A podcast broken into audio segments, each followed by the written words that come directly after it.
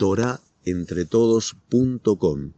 Clases de judaísmo en español, torahentretodos.com.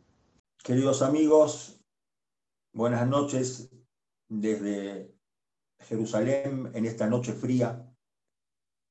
Y las palabras que dijo el Rab Ezra Cohen eh, como prólogo, inexactas, me obligan a, a decir y contar un poco de nuestra historia personal, que yo llegué a la Yeshiva Hafez Haim a los 18 años y fui recibido por el, por el Rabbi Dracoen, que aún soltero era ya un erudito de la Torá y excelente persona.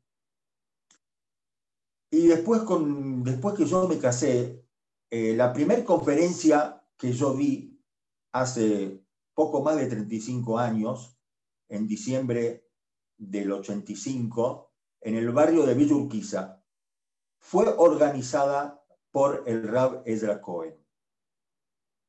Y él me obliga a salir un poco de, del libreto y recordar una Mishnah en el Masejet Gitín, una Mishnah que dice así, en, en Podim, Shebuim, aquellas personas que fueron tomados prisioneros y se exige un rescate para liberarlos. Y sabemos que es una de las mitzvot más importantes, liberar a las personas que están eh, privados de su libertad. Pero los jajamim hicieron una tacaná, hicieron un decreto, que no pueden ser liberados estas personas solo por el precio de lo que ellos valen y no por un precio más elevado. Y la historia cuenta que eh, los piratas habían descubierto ya hace dos mil años que los judíos estaban dispuestos a pagar cualquier dinero, la cifra que sea, para liberar a los judíos que estaban prisioneros. Y por eso los sabios hicieron un decreto por el cual había que pagar solamente el precio que correspondía si se trataría de un no judío. El Rab Israel Misalant, uno de los grandes de la ética y moral, que vivió hace más o menos 150 años en Lituania, en Kovno, cuando él estudiaba esta Mishnah, se ponía a llorar. Y sus alumnos le preguntaron, Rab, ya fue abolida la esclavitud, ya no hay piratas en el mar. Y entonces, ¿por qué usted llora en esta Mishnah que no está actualizada, que no es real en este momento? ¿Y, y por qué llorar por este decreto? Entonces él les explicaba, y vamos a suponer para esto, vamos a, una persona que ha sido tomado prisionero. Estamos nosotros sentados en, en la Keilah de Tucumán, un Shabbat, el Gabay interrumpe la tefilá para realizar una colecta para liberar a esta persona. Se junta un dinero y el domingo parten ellos hacia el lugar a donde los piratas tienen en este momento la feria de los esclavos. Encuentran un hombre de unos 40 años, eh, judío, y deciden liberarlos. ¿Cuál es el precio de este hombre? 40 años, tiene toda su dentadura en orden, fuerte. Entonces los piratas le dicen, este hombre vale 40 mil dólares. Al lado de él había otro hombre, no judío, que, que tenía más o menos la misma edad y las mismas condiciones físicas. Y entonces el hombre le pregunta, ¿y cuánto vale este esclavo? Entonces dice, este hombre vale 30 mil dólares. ¿Por qué tenemos que pagar más? Dice el Gabay. ¿Por qué tenemos que pagar más para la liberación del el hombre que queremos nosotros liberar? Porque nosotros sabemos, le contesta el pirata, que ustedes están dispuestos a pagar lo que sea entonces tiene otro valor. Pero el Gabay sabe, tiene expresas eh, indicaciones del Rab y él dice, yo solamente puedo pagar 30 mil dólares. El pirata comienza a negociar 38, 37, 35, 30 mil. Bueno, mira, el último precio son 32 mil dólares. No, no puedo pagar más. No puedo pagar más. Solamente puedo pagar 30 mil dólares. Mira, yo no te lo voy a entregar por 30 mil dólares. Yo a este hombre lo voy a colocar para remar del barco y este es un trabajo bastante complicado, insalubre, y va a morir alejado de su familia. Y el pirata se retira y deja al, al liberador, al Gabay, junto con este hombre. Y entonces este hombre le suplica, pero son solamente dos mil dólares. Por favor, páguenlo, yo después lo vuelvo con mi trabajo. No voy a comer cayer, no voy a ver a mi familia, moriré joven. Pero el Gabay le dice, no puedo liberarte. ¿Por qué? Porque tenemos que hacer tikkun a olam. Así dice la Mishnah. ¿Por qué no se libera a este hombre sino en el precio indicado para cualquier otro? Porque nosotros tenemos que hacer tikkun a olam. Tenemos que corregir al mundo.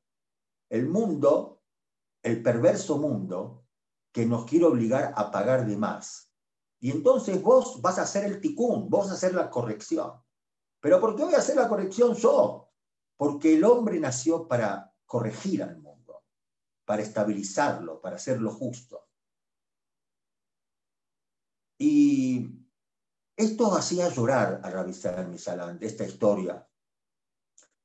Y sus alumnos trataban de explicarle que Abraham Lincoln ya había abolido la esclavitud hace rato.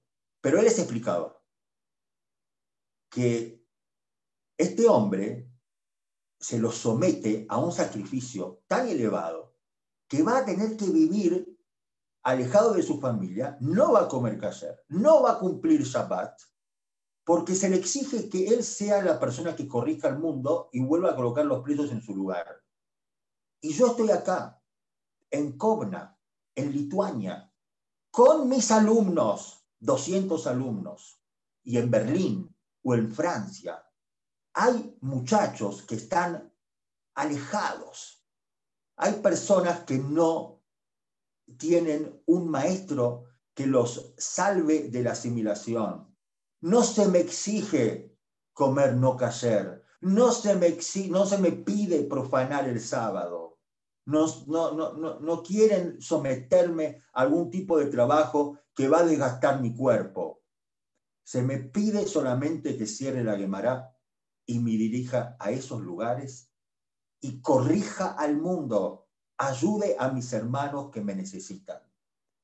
Y Rabbi Sami Salán, después de llorar, cerró su Gemara, abandonó Kovna a sus alumnos y se dirigió a Berlín a enseñar en, a universitarios de Berlín el estudio de la Torá y murió en ese lugar, en Liechtenstein. Fue enterrado muy alejado de sus alumnos.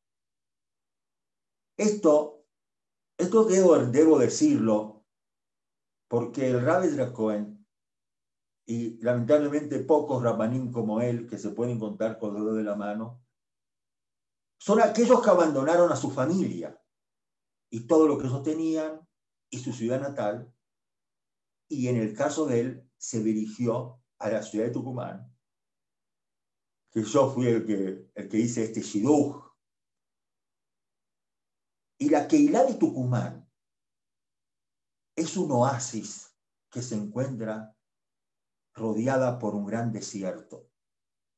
Esta Keilah se encarga de proveer a todos los Yehudim, sin importar de su condición social y económica, de todo lo que necesita para cumplir con los preceptos de la Torá. Matzot para Pesach, Hazanim para Rosh Yom Kippur, Etrog en Sukkot, las tefilot diarias y de Shabbat, provee esta Keilah. los dirigentes, los directivos de la comunidad de Tucumán, no de hoy ni de ayer, hace decenas de años, que ellos han eh, realizado una gran obra. Tienen una panadería, una confitería y una roticería en la que la subvencionada. Me consta. Y las personas pueden todos los días comprar comida casher. Yo sé que muchos de los que me están escuchando pertenecen a esos dirigentes que comenzaron o que continúan con esa labor. Y no voy a nombrar a nadie para no obviar a alguna persona, porque ya no soy tan joven como para recordar en este momento y me encuentro muy emocionado y, no, y, un poco perturbado y no puedo recordar a todos, pero piensen y sepan que me estoy refiriendo a todos ustedes. Y todo eso no quita la soledad en la cual se encuentra el Ravedra, que él mitiga con unos buenos mates. La actividad de corriente yo no la conozco, es a lo mejor una asignatura pendiente, pero sí mi hermano, que hace aproximadamente 30 años estuvo viajando, creo que dos años, a hacer Hazán en ese lugar y me contaba sobre el recibimiento y la ayuda que recibió en los momentos que tuvo que oficiar prácticamente solo. Ahora bien, después de este prólogo vamos a comenzar nosotros con nuestro siglo. En la perashá de esta semana, Perashá Kitizá, tenemos los primeros pesukim, los primeros versículos que tenemos que explicar. Y así dice la Torah. ver Hashem el Moshe Lemor. Hashem habló a Moshe y le dijo que el pueblo tenía que traer Mahatzit a Sheker. Cuando vos quieras elevar al pueblo y los quieras contar, cada persona tiene que traer la mitad de una moneda. Eso es Mahatzit a Shekel. Con ese dinero que ellos traían para expiar sus almas, como dice la Torá, ese dinero era utilizado para comprar las ofrendas que se iban a entregar, que se iban a dar a Borolam, al Todopoderoso, durante todo el año, dos veces al día, y, eso era una moneda muy extraña. Primero lo extraño es el lugar que está esto en la Torá. Ya en Perashiot anteriores se nos habló de la terumá, del donativo. Entonces, esto es también un donativo. Esto también es un dinero que había que traer de la misma manera que tenían que traer el oro y la plata y el cobre y todos los elementos que están escritos en Perashat Terumá, dos Perashiot anteriores. Pero el Todopoderoso decide sacar del contexto esta Perashá y colocarla por separado. Y por eso nosotros nos preguntamos, ¿qué tiene de especial esta, este donativo, esta ofrenda, que era obligación de traer cada persona y persona? En segundo término, tenemos que entender por qué la Torah utiliza el término eh, cuando vas a elevar. Generalmente la Torah cuando habla de un donativo habla de Beikhu, van a tener que eh, obtener, o la Tet, van a tener que dar. Acá se habla de elevar. Es decir, el dinero que ellos daban los iba a elevar. Y era un donativo ínfimo, son 16 gramos de, oro. Y aparte, en, en, todos los donativos, en todo lo que la persona trajo para construir el Mishkan, para construir el tabernáculo, la persona podía tener, podía, era, era optativo y la persona podía tener la cantidad que ellos querían. Pero acá se habla de Heashir lo yarbe, Behadal lo yamit. El rico no puede dar de más y el pobre no puede dar de menos. Todos tienen que dar la misma cantidad, que era ínfima, y, era doble eh, prueba porque a lo mejor una persona sentía que tenía que dar más, o otro podía pensar que tenía que dar menos. Pero cada uno tenía que dar exactamente lo mismo, ni más ni menos. Después, y a lo mejor la pregunta más relevante es que la Torah dice, Ze y Tenú, esto es lo que van a dar. Explica Rashi, esto es lo que van a dar cada vez que la Torah utiliza la palabra Ze, esto significa que a Kadosh Baruj le mostró a Moshe Rabbenu una moneda de fuego. Matveas el Esh. Cada persona tenía que dar una moneda. Eso es fácil de traer la moneda. Pero acá se habla de una moneda de fuego. ¿Qué tiene que ver el fuego? ¿Y cómo conseguirlo para poder entregarlo? Esto es primordial de lo que tenemos que entender en esto que se le pedía al pueblo traer. Ahora bien, nosotros eh, tenemos, hemos leído en, en eh, Purim la Megilat Esther, y ahí el Midrash dice que Akadosh Barujú pidió que las personas traigan esta moneda que se pide y se exige que traigan esta perashá, porque Amán también iba a traer monedas. Y entonces las monedas de Amán querían destruir al pueblo de Israel.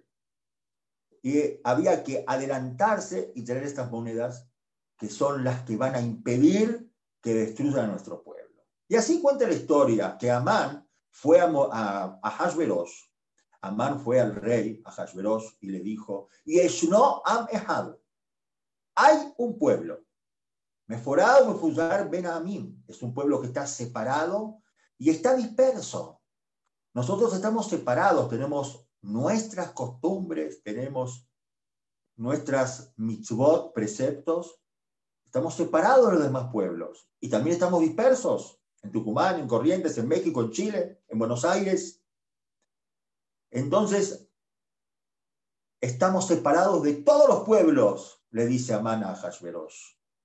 Vedatem shonot mikolam. Las leyes de estos pueblos son distintas a las leyes de nuestros pueblos. Belamelech em shabe leaniham. Al rey no le conviene tenerlos a ellos vivos.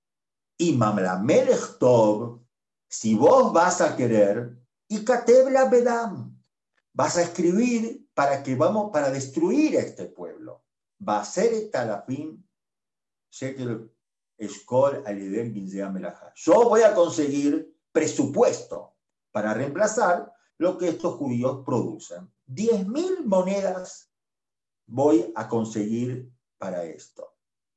El Midrash dice que Amán quiso con esto decir al rey, que todos los problemas que tenemos los han generado los judíos. Toda esta epidemia que estamos viviendo en este momento, los culpables de esta epidemia son los judíos, no son los chinos, que en el mejor de los casos se le escapó un murciélago de la baticueva, tampoco es el Gil del ministro que malversó las vacunas, y tampoco Trump, que como Sogaray dijo que hay que pasar el verano. El problema son los judíos. Esos son los culpables. Aparte tienen mucho dinero. Y con ese dinero lograron comprar las vacunas. ¿Y qué vamos a hacer si este pueblo, si, este, si los israelíes tienen una economía tan exitosa que cuando hicieron el plan austral en Argentina, hicieron acá también el mismo plan que estaba indicado por los americanos y se mantuvo el proceso y el dólar que valía en ese momento 4 con 90, hoy vale 3,30. ¿Cuántos ceros hemos agregado nosotros y cuánto han hecho hechos? Y entonces, y aparte, esta gente, israelí, tienen el mejor sistema social de la salud que cada uno de los 8 millones que viven en este lugar, tanto judíos, árabes, drusos, todas las personas que viven en este lugar tienen una obra social obligatoria. Y por eso tenemos acá eh, las historias clínicas en proporción de, eh, por, por, habitante de todas las 8 millones y por eso hemos se han recibido las vacunas. Somos los culpables de todo, porque tenemos dinero. ¿Qué dinero? Porque Estados Unidos nos ha prestado dinero. También Argentina, la deuda externa nunca se va a pagar. Bien, esto es lo que hace Amán y este Mahatzita Shekel, esta moneda que nosotros tenemos que dar, esta moneda de fuego, va a prevenir y va a lograr que ellos no puedan eh, aniquilarnos. Ahora bien, para entender qué significa esta moneda, tenemos que remontarnos en la historia y tenemos que recordar que cuando el pueblo de Israel salió de Egipto, salió y estaba en un proceso de elevación que llegó a su epicentro cuando al séptimo día ellos vieron morir a sus enemigos y lograron extraer de sus corazones al Mitraim que ellos tenían en ese momento. Y entonces empezaron a cantar, porque una persona habla pero cuando llega la emoción a su máximo, ya no podés hablar. Y entonces empezás a cantar. Y ellos cantaron. Los hombres cantaron. Las mujeres cantaron. Las niñas cantaron. Salió Miriam y todas las mujeres atrás de ella. Kol Anashim, todas las mujeres de todas las edades atrás de Miriam y cantaron al, al Todopoderoso, agradeciéndole por haber llegado a ese momento tan importante. El Midrash cuenta que descriptivamente lo que la situación en la cual se encontraba el pueblo era una situación como si fuera que estábamos en una bañadera hirviendo. Y entonces ninguno de los se, se podía acercar a este lugar a donde estaba Am Israel. Voy a darles un ejemplo para que ustedes vean qué significa una bañadera hirviendo. En el siglo XIX, yo tengo por acá anotado, en el siglo XIX los franceses inventaron la ducha. El doctor Ernesto de la Bost, que era jefe de una cárcel en Francia, hizo un sistema de ducha que ya existía, pero él la, la actualizó y entonces la gente dejó de usar la bañadera para bañarse. Teníamos un profesor de geografía, el doctor Rigaldo, que decía que, los pueblos del mundo decían que los franceses eran sucios porque se, daban se hacían la ducha, no la bañadera. Pero yo recuerdo que mi madre, que en paz descanse, que murió en Purim hace unos cuantos años, mi madre llenaba la bañadera, pero con agua hirviendo. Y nosotros, éramos unos cuantos hermanos, teníamos que ingresar todos juntos a la bañadera. Pero ¿quién se atrevía a entrar primero? Se estaba hirviendo. Pero cuando ya ingresaba uno, entonces se empezaba a entibiar la bañadera. Y esto es la situación en la cual Amisel se encontraba. En un proceso, estaban hirviendo de la Kedushá, de la santidad, de, de todo lo que eso significaba en ese momento. ¿Y quién apareció para meterse en esa bañadera y enfriarnos? Esos fueron Amalek. Y la Torah nos cuenta, Zahor, leímos hace unas semanas, Zahor, recordá, ayer asa leja, lo que te hizo a vos, Amalek. Baderech, en el camino, Betethem Mimitraim en la salida de Egipto. Asher Karejaba Derech, que te enfrió en el camino. Ahora miren, analicemos un poco estos pesujim. Zahor, recordar. Tenés que recordar. Asher Asa, que te hizo, leja a vos, Amalek, Baderech, en el camino, cuando salieron de Egipto. Fíjense ustedes que acá la Torah está utilizando, y esto no es usual, está utilizando el singular, Asherazaleja, que te hizo a vos, cuando salieron de Egipto. Tendría que haber dicho Asherazá Lahem, que te hicieron a ustedes. ¿Por qué dice la Torá Asherazá Leja, lo que te hizo a vos? Porque la Torá no, está, no está hablando de un hecho histórico solamente. No está hablando a los judíos de esa época. Nos está hablando a nosotros. Ayer Leja, que te hizo a vos. ¿Cuándo me hizo a mí? Hoy a la mañana, Moshe, cuando vos dijiste tefilá y no lo hiciste con la pasión, con el apego, con la concentración, eso es consecuencia de Amalek. Ahí te enfrió. Y en el cumplimiento de todas las mitzvot, en las cuales no pusiste atención ni te concentraste. Aleja Amalek. ¿Cuándo Amalek lo hizo? Cuando enfrió a tus padres que salieron de Egipto.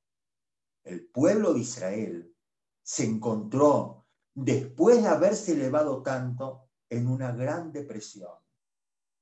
Estaban cayendo, cayendo porque Amalek fue el que se atrevió, Amalek fue el que se enfrentó y el pueblo se debilitó. El, a, Kadosh Barujú, el Todopoderoso, le pide a Moshe que hay que elevar al pueblo. No es un simple donativo el Majatita Es lo mismo que tiene que dar tanto pobres como ricos, ni importa su condición social. Todos tienen que participar de esto. Con un Matbeash el Esh, con una moneda de fuego. Le mostró la moneda de fuego. ¿Pero qué moneda de fuego? Es la moneda de la pasión. Puedes dar un donativo, puedes dar una ofrenda, fríamente, sin darte cuenta, de mala gana, depresivo, triste, pero lo puedes hacer con toda la pasión, la dedicación, con todo el apego, sabiendo que esto es lo que a vos te va a dar la elevación para poder salir de esta situación. No es la única vez, con esto voy a terminar, para pasar a lo mejor a las preguntas, no es la única vez que la Torah utiliza la palabra ze. En otra oportunidad fue cuando el Todopoderoso le dijo a Moshe que debía confeccionar una menorá, un candelabro. Y en todos los elementos que se usaron para el Mishkan, no hubo que dar más explicación y Moisés se lo enseñó a, a Betzalel y a Oliab, que eran los, los, artesanos, y ellos pudieron hacer, en base a las indicaciones de Moshe, todos los elementos que había que hacer para el tabernáculo. Pero en el caso de la menorá, dice la Torá que en definitiva Akadosh Barujú vio que Moshe, después que le indicaron cómo hacer la menorá, no, no entendió, porque la menorá tenía que ser de una sola pieza, de oro, y no entendió cómo vamos a hacerla. Entonces Akadosh Barujú le mostró una menorá de fuego. El halo menorá el esh. Le mostró una menorá de fuego para que Moshe entienda qué es lo que tiene que hacer. Y Moshe, y por eso dice la Torah, Ze, Ye, Mase, Amenorá. Esta va a ser la manera de hacer la menorá. La palabra Ze indica, de la misma manera que se habla de la moneda de fuego, la menorá de fuego. Y Moshe sigue sin entender cómo hacer la menorá hasta que bajó un fuego y fundió la, el oro y la menorá terminó siendo realizada por ese fuego que bajó del cielo. La pregunta que preguntaba mi Rosh Shiva, el Rabzvi Dov Karenstein, Zeher Tzadik Libraja, si Akadosh Barujú sabía que Moshe no iba a saber cómo confeccionar la menorá, ¿por qué le mostró una menorá de fuego?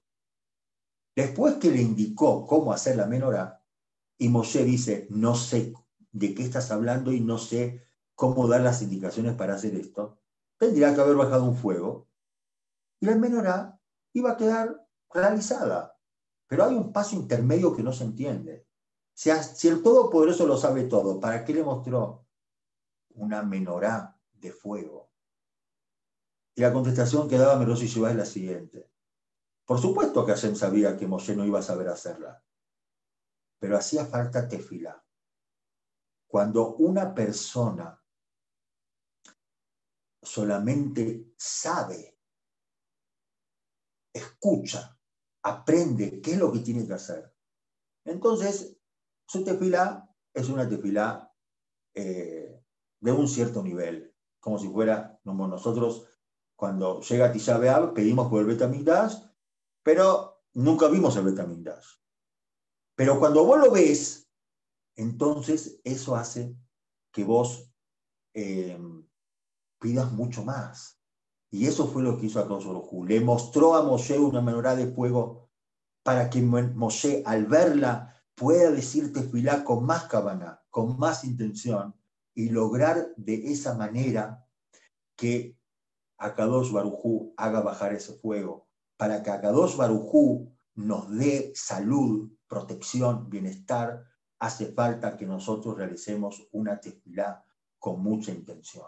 Digo estas palabras porque nosotros hemos visto a nuestros mayores, a nuestros abuelos, a nuestros bisabuelos, que vinieron al país, que fueron recibido, recibidos de la mejor manera. Ellos no, en, en muchos de los casos, ellos no sabían el idioma y nosotros vemos y recorremos las provincias y hemos visto que en todas las provincias, en Corrientes, en Tucumán, en Salta, en Córdoba, en Santa Fe, en Rosario, también en Buenos Aires, en Chaco, en todas las provincias y todos los Yehudim que tuvieron que abandonar sus casas, sin el idioma en muchos casos, sin dinero, ellos hicieron clubes, cementerios, quevilot, escuelas. Nosotros vimos esa menorá que alumbró. Nosotros vemos hoy lo que ellos nos han dejado y tenemos que volver a retomar ese camino. Nosotros tenemos muchos más medios que ellos. Tenemos que retomar ese camino para afianzar nuestras instituciones y para crear nuevas instituciones, para que muchos más se acerquen a la Torá. Eso hace falta, eso necesitamos un gran esfuerzo y mucha tefilá para que dos Barujú nos ayude. Mucha tefilá que nuestras abuelas a lo mejor no sabían decir tefilá, pero bendecían al Todopoderoso y tenían una fe inquebrantable. Y eso les permitió salir adelante y formar nuevas generaciones. Hasta acá mis palabras. Les agradezco en el alma